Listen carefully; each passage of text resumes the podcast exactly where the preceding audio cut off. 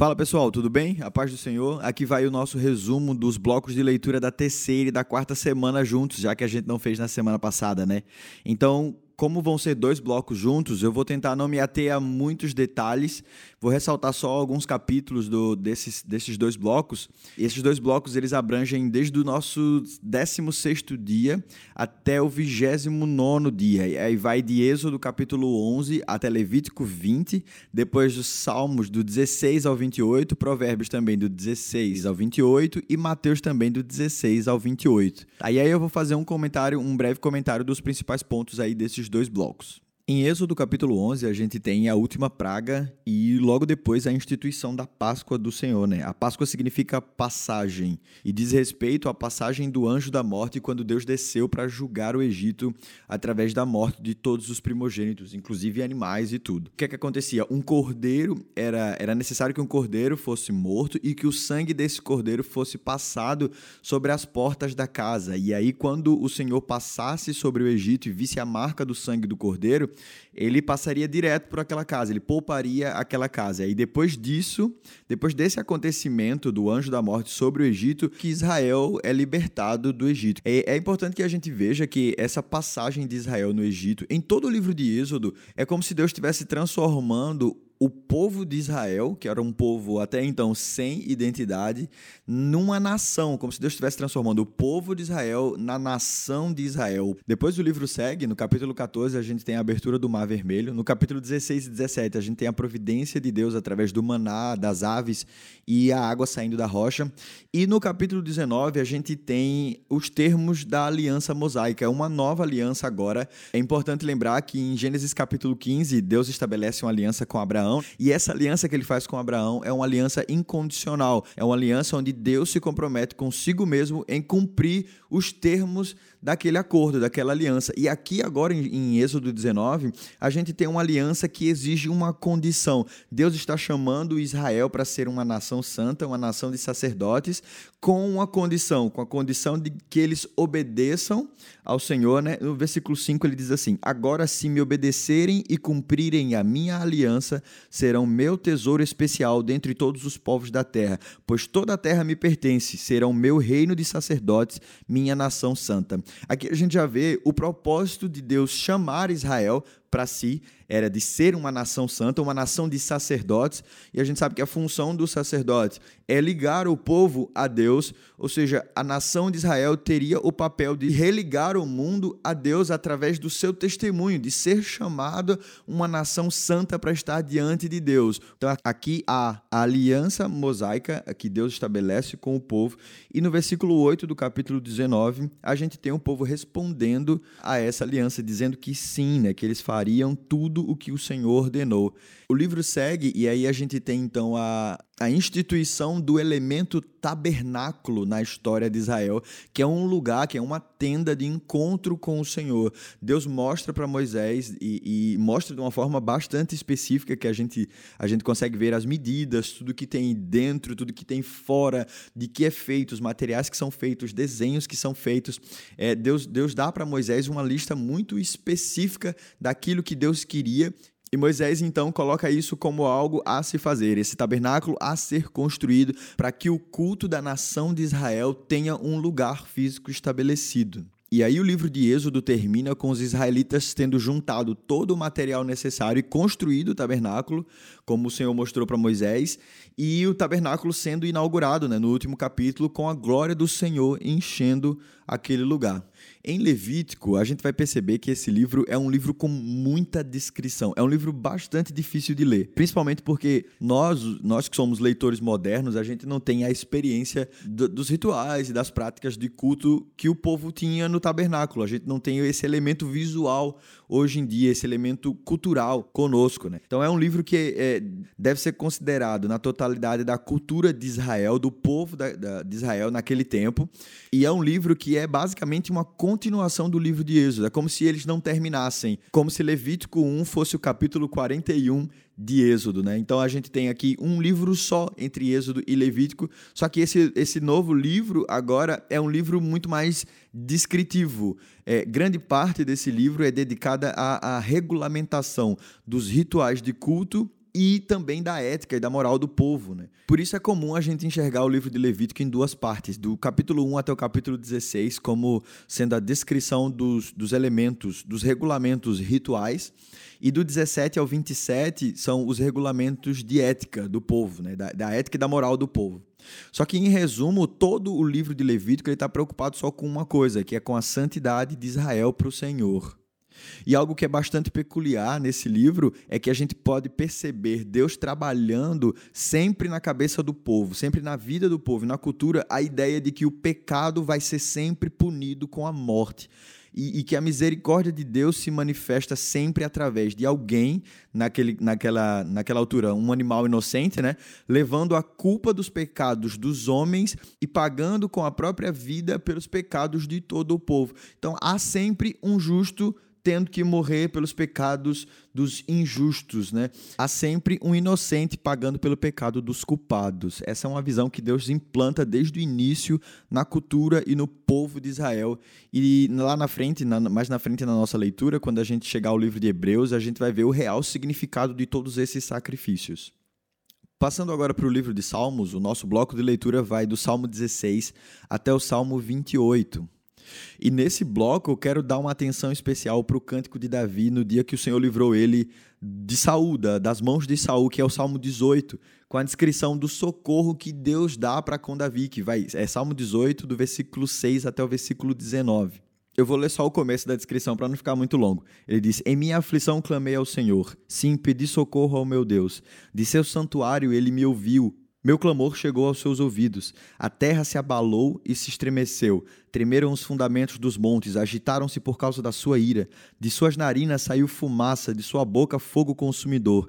Brasas vivas saíram dele. Ele abriu os céus e desceu, com nuvens escuras de tempestade sobre os pés. Montado num querubim, parava sobre as asas do vento. Envolveu-se num manto de escuridão em densas nuvens de chuva. No versículo 16 ele diz: Dos céus estendeu a mão e me resgatou, tirou-me de águas profundas, livrou-me de inimigos poderosos, dos que me odiavam e eram fortes demais para mim. No verso 19, ele me levou a um lugar seguro e me livrou porque se agrada de mim. No versículo 25 ele diz: Aos fiéis te mostras fiel, e aos íntegros mostras integridade, aos puros te mostras puro, mas aos perversos te mostras astuto. Livras os humildes, mas humilhas os orgulhosos. E o versículo 31 é o último versículo desse salmo que eu gostaria de dar uma ênfase. Ele diz assim: Pois quem é Deus senão o Senhor? Quem é rocha firme senão nosso Deus? Então eu quero convidar você a orar esse salmo aí na sua casa, no seu momento de devocional, a pegar esse salmo 18 e ler como se você estivesse fazendo uma oração ao Senhor. Um outro salmo que eu quero ressaltar é o salmo de número 22, que é um dos salmos mais marcantes de todo o livro e ele foi proclamado por Jesus na cruz. Ele começa com: Meu Deus, meu Deus, por que me desamparaste? Por que me abandonaste? E ele parece um salmo que é um salmo de desespero, de uma alma desesperada, mas é um salmo que tem um, um, uma reviravolta muito grande. E aí eu vou guardar uns comentários aqui para falar um pouco sobre ele quando a gente chegar lá em Mateus, no, mais à frente nesse áudio aqui. Depois temos o Salmo 23, que é um clássico, né? E o Salmo 24, que é um salmo que traz uma carga de esperança muito grande para a gente. É um salmo que fala a respeito de Cristo e descreve a recepção que a cidade dará ao Rei da Glória, né? Falando sobre abram-se, ó portais, abram-se portas antigas para que entre o Rei da Glória. Esse salmo fala sobre um povo que reconheceu o seu Senhor. Em outras palavras, esse salmo fala de um povo que está a dizer: Bendito é o que vem em nome do Senhor. O Salmo 27 é um dos meus preferidos e é um salmo que expressa o desejo de Davi, o desejo que Davi sentia pela presença de Deus e de como Davi havia encontrado o, sabe, a pérola de grande valor, o tesouro escondido no campo que Jesus fala. E aí e, Davi havia se tornado uma pessoa de um só desejo, de uma só coisa. No versículo 4 ele diz: Uma coisa peço ao Senhor e a buscarei, que eu possa morar na casa do Senhor todos os dias da minha vida, para contemplar a beleza do Senhor e meditar no seu templo.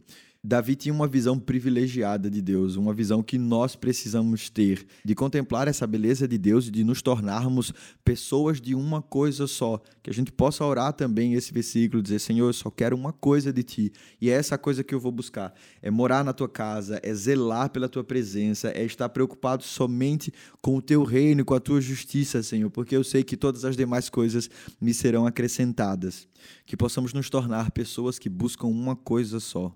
Partindo agora para o livro de Provérbios, a gente vai perceber que o, a estrutura do texto agora ela permanece como sendo uma coletânea de provérbios, alguns bem curtinhos de um versículo só, bem curto e direto, e outros provérbios um pouco maiores, né? Por várias vezes a gente vai ter mudanças muito drásticas de assunto, e a maioria dos assuntos abordados nesse bloco de provérbios vai ser sobre sabedoria, que é um tema que é presente em todo o livro. Também vai ser sobre o temor do Senhor, vai ser sobre a insensatez, sobre a pureza de coração e também conselhos práticos para a nossa vida cotidiana. Né? O Evangelho de Mateus, que a gente conclui nesse bloco aqui de leitura, vai do 16, Mateus 16 até Mateus 28. A gente tem praticamente a segunda metade do Evangelho, onde no capítulo 16 a gente começa ressaltando a confissão de Pedro né, e que Jesus fala sobre aquela afirmação de Pedro no capítulo 16, versículo 16 onde Pedro responde: O Senhor é o Cristo, o Filho do Deus vivo. E Jesus responde para ele que aquela revelação não veio da carne nem do sangue, mas o Pai nos céus é que havia revelado aquilo para ele. E depois Jesus, ao dizer: Você é Pedro, e sobre esta pedra edificarei a minha igreja. Há muita contradição sobre essa afirmação de Jesus. A Igreja Católica, por exemplo, ela usa esse versículo para atribuir a Pedro a liderança papal, como se Pedro aqui tivesse sido posto como o primeiro papa da igreja. Mas nós, protestantes, nós em geral entendemos que essa afirmação de Jesus se refere a Pedro no seu papel de alguém que confessou Jesus como Messias e, e que os outros discípulos também tomariam parte nessa função, porque depois eles receberiam essa mesma convicção que Pedro teve naquele momento. E que edificar a minha igreja sobre essa pedra se trata de construir a igreja sobre o fundamento dos apóstolos, como está escrito em Efésios capítulo 2, versículo 20, sendo Cristo a pedra angular. Ou seja, quando Cristo está a dizer a Pedro que sobre aquela pedra, e há um trocadilho aqui sobre o nome de Pedro, Cefas ou Petrus, significar pedra, e depois Jesus usar uma outra palavra bastante semelhante para descrever rocha, uma pedra maior, e sobre essa rocha edificar a igreja. Jesus está a dizer que edificaria a sua igreja sobre pessoas que receberam a mesma revelação que Pedro recebeu e confessaram Jesus como sendo o Cristo, o Filho do Deus vivo. É sobre isso que Jesus está falando. E não é simplesmente a Pedro que Jesus está a comissionar, mas todo aquele que confessar a Cristo como Messias. É sobre esse grupo de pessoas que Deus edificará a sua igreja. Depois disso, a gente tem no capítulo 19 a história do jovem rico e a declaração de Jesus sobre a dificuldade dos ricos herdarem o reino dos céus. É, a visão naquele tempo era do tipo: quanto mais rica uma pessoa é, mais próxima essa pessoa é de Deus, porque Deus, Deus abre portas, Deus faz com que aquela pessoa prospere. Então, se aquela pessoa é rica, se ela tem muitas posses, é porque Deus ama muito ela, Deus abençoa muito ela e faz com que ela seja rica. E os pobres eram o oposto: os pobres eram os miseráveis, eram os esquecidos, os abandonados por Deus eram os menos bem-aventurados. Naquela época, quanto mais rico, pensava-se assim: quanto mais rico, mais abençoado. Quanto mais pobre, mais amaldiçoado e esquecido pelo Senhor. Só que aí Jesus ele entra falando da dificuldade dos ricos herdarem o reino dos céus. É, e aí a gente fica imaginando o tamanho da dúvida que entra então na cabeça dos apóstolos, dizerem: mas se os ricos não entram no reino dos céus, quem dirá nós, os pobres, que somos os, os, os esquecidos, os menos bem-aventurados? Os menos abençoados por Deus. E aí os discípulos vão perguntar a Jesus: então, Jesus, quem é que pode se salvar? E a resposta de Jesus é, é, é absoluta: ninguém pode se salvar. Na verdade, o homem é impossível de se salvar. Quem salva o homem da condenação eterna é o Filho de Deus, é através da graça do Senhor. Para o homem é de fato impossível se salvar, mas para Deus tudo é possível. O capítulo 23 é dedicado aqui aos religiosos, né? São os ais de Jesus. Ai de vocês, mestres da lei.